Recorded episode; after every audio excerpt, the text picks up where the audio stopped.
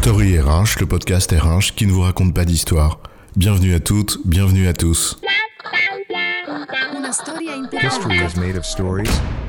Dans cet épisode, nous allons nous intéresser à la question des incitations financières et nous demander si, parfois, elles ne risquent pas de nuire à d'autres formes d'incitation, parfois plus grandes. Ah, l'appât du gain. Comme si tout n'était régi que par le pognon.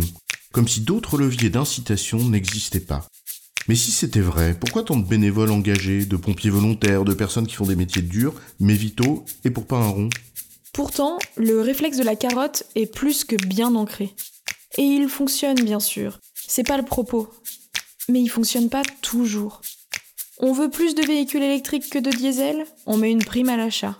On veut que tu investisses ici plutôt que là On te met une prime ou des réductions d'impôts. Mais pourtant, parfois, ça ne suffit pas, ça ne marche pas, et c'est même potentiellement contre-productif. Alors, quand l'incitation financière tue l'incitation morale, c'est quoi l'histoire? Prenons un exemple. Imagine que dans ton entreprise, t'as un mal fou à recruter sur un métier spécifique.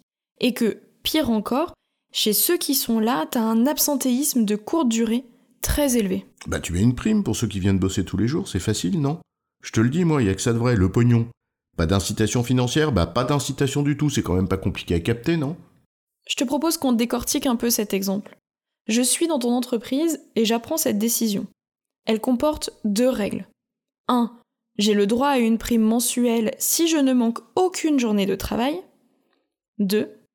Et cela, quel que soit le motif de mon absence, même si je suis malade. Alors comment je reçois ce message et quelles conséquences potentielles? On va donc poser plusieurs cas de figure. Hypothèse numéro 1. Je suis une personne qui essaye de contourner les règles, et c'est vrai que je me débrouille pour être absent régulièrement sans me faire gauler. Mon job n'est qu'alimentaire et je cherche à maximiser mon profit et mon intérêt. Dans ce cas de figure, la prime à la non-absence peut t'inciter à ne plus essayer de passer entre les mailles du filet, si tu estimes que le montant vaut plus le coup que de rester chez toi en étant payé, mais moins. C'est un principe d'arbitrage simple, fonction d'utilité. En revanche, même pour cette personne, en fait ça change rien à son état d'esprit. Elle trouvera bien une prochaine règle à contourner pour maximiser son intérêt. Donc on a colmaté une brèche à court terme, on a mis un pansement, mais on n'a pas traité le fond du problème. Hypothèse numéro 2, je ne suis pas un mauvais bougre, ni un tricheur, mais le job est dur. Les conditions de travail sont mauvaises et je peine. Alors je m'arrange tant bien que mal avec quelques jours d'absence grappillés ici ou là pour tenir le coup. Là, je reçois un autre message. Mes conditions de travail, bah, elles comptent pas. On n'a pas entendu le message qu'envoie l'absentéisme sur ce plan. Là, il faut donc espérer que le sujet est traité par ailleurs. Sinon, il y aura des lendemains difficiles, car celles et ceux qui supportent en compensant avec quelques jours piqués ici ou là seront un jour bien malades ou bien partis ailleurs. Pour ces gens-là, la prime mettra du beurre dans les épinards, certes, comme un baume sur une plaie. Mais cette plaie-là, elle est différente de la précédente. Prime ou pas, le job sera le même et c'est justement à cause de lui qu'ils sont parfois absents. Bon, donc là aussi, en fait, ça marche pas bien dans la durée. Mais il y a la troisième hypothèse. Je suis bien câblé, j'ai un bon état d'esprit, je fais mon job du mieux que je peux, et je sais que mon salaire fixe, on me le donne pour le travail que j'effectue. Donc au moins, bah, je viens le faire. En fait, on me passe un message du genre reste assis, t'es payé. C'est même pas que t'as un salaire fixe pour venir et une prime pour te mettre à bosser, c'est plutôt qu'on te donne un salaire fixe et une prime si tu viens au travail. C'est quoi l'étape d'après? On intègre la prime dans ton salaire de base parce que c'est un avantage acquis, puis on t'en remet une nouvelle pour que tu viennes bosser, et un jour ce sera t'inquiète, reste chez toi, on t'envoie ta paye. Si je suis consciencieux, je continue à faire mon job, mais je vis ça comme une non-reconnaissance de mon sérieux. Bref, on ne m'incite pas à bien travailler. Finalement, il suffit de venir. Mais au fond, comme je suis quelqu'un de bien, bah, je continue à bien faire mon job. Pas parce que c'est mon intérêt, mais juste parce que c'est bien. Et la plupart des gens sont comme toi, ils essayent de bien faire leur job, en toute honnêteté. Mais à un moment, si en plus tu ne me remercies même pas, alors que tu files des primes aux mercenaires, eh ben je vais finir par baisser les bras. Pire encore, je suis vraiment malade. C'est con, un truc potentiellement contagieux, deux jours avec de la fièvre. J'irai bien bosser parce que moi je m'arrête pas pour un petit 39, mais je vais pas exposer mes camarades ou mes clients. De toute façon, mon chef ne l'accepterait pas, l'institution déteste la moindre prise de risque. Bref, Je suis absent contre mon gré. Et là, bingo, pas de prime. Et là, tu commences à nourrir un autre sentiment, celui d'injustice. Tu te dis, ceux qui trichent, on leur donne une prime pour qu'ils ne trichent pas, et moi qui prends sur moi, au moindre écart qui n'est pas lié à ma bonne volonté, je suis pénalisé.